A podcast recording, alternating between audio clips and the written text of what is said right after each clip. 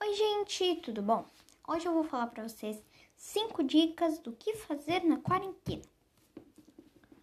Número 1. Um, assista Julius Fantasmas, tá no YouTube, tá bom? Número 2. Eu tô passando bem rapidinho, né? Número 2. Se exercite, brinque, pinte, tá? Expresse. 3. Grave podcasts. Você vai se abrir as pessoas, entendeu? Eu tô falando aqui de qualquer jeito que eu tô se abrindo para vocês. Número 4. Dance e cante.